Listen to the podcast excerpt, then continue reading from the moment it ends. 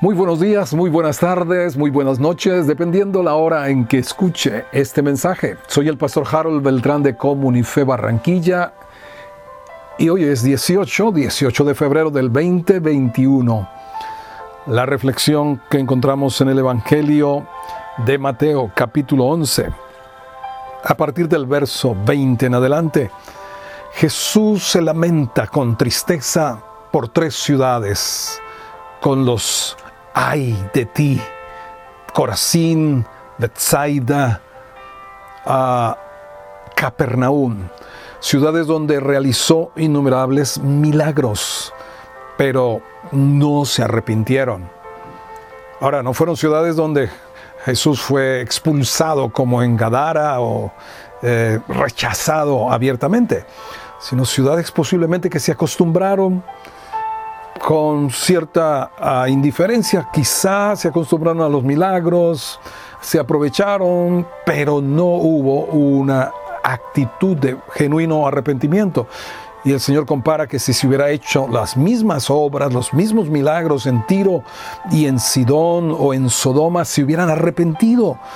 Y entonces dice algo acerca del juicio, del castigo que vendrá sobre las ciudades.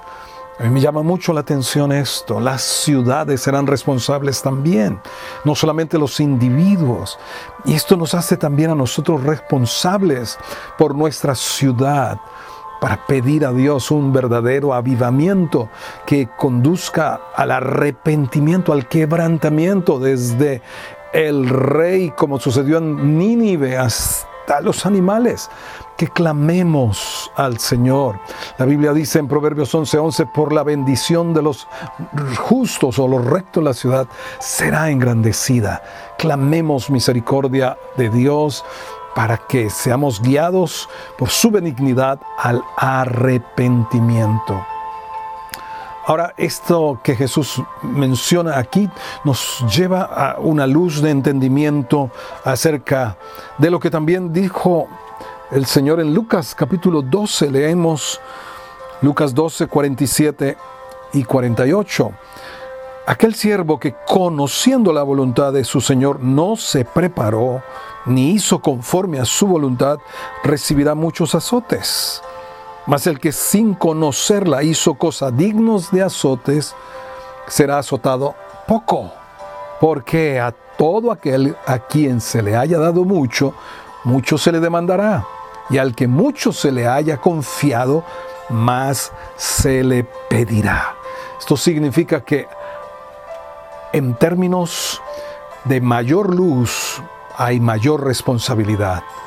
Mayor luz, mayor responsabilidad.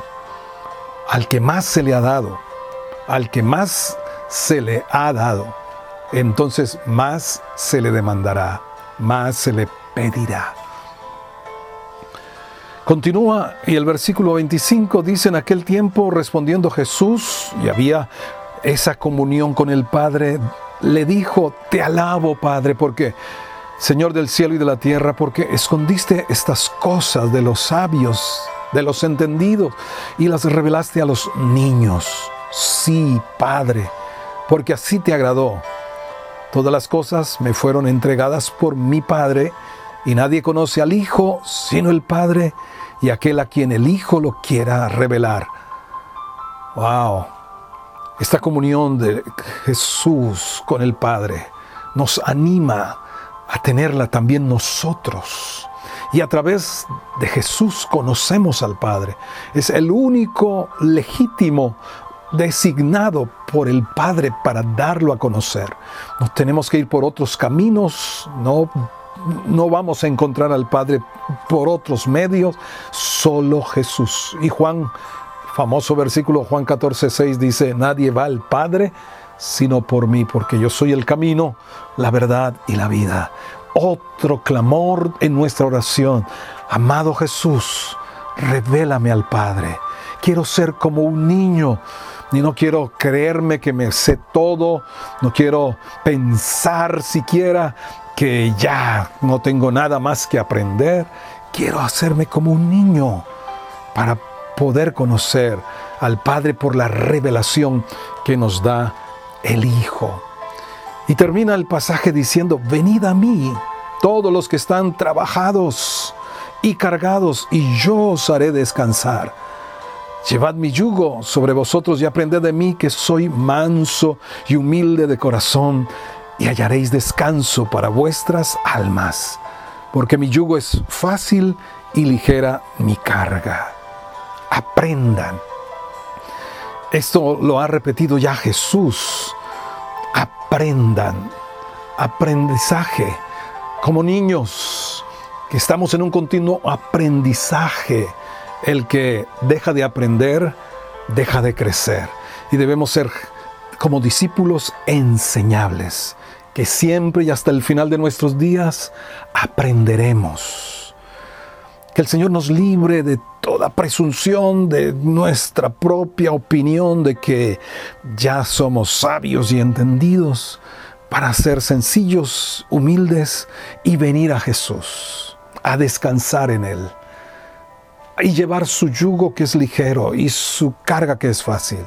Muchos estamos trabajados con las cargas que nos hemos puesto encima y otros cargados con lo que la religión, la tradición ha puesto sobre ellos.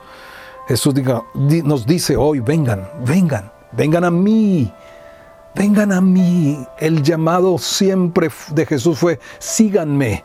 Aquí es lo mismo, vengan a mí vengamos a Jesús.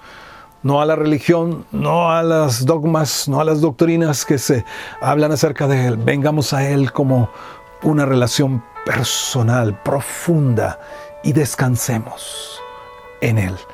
Y llevemos su yugo, que es fácil, y su carga, que es ligera. ¿Por qué? Porque este yugo lo llevamos con Él lo hacemos con Él. El trabajo no es solo para Él, sino con Él.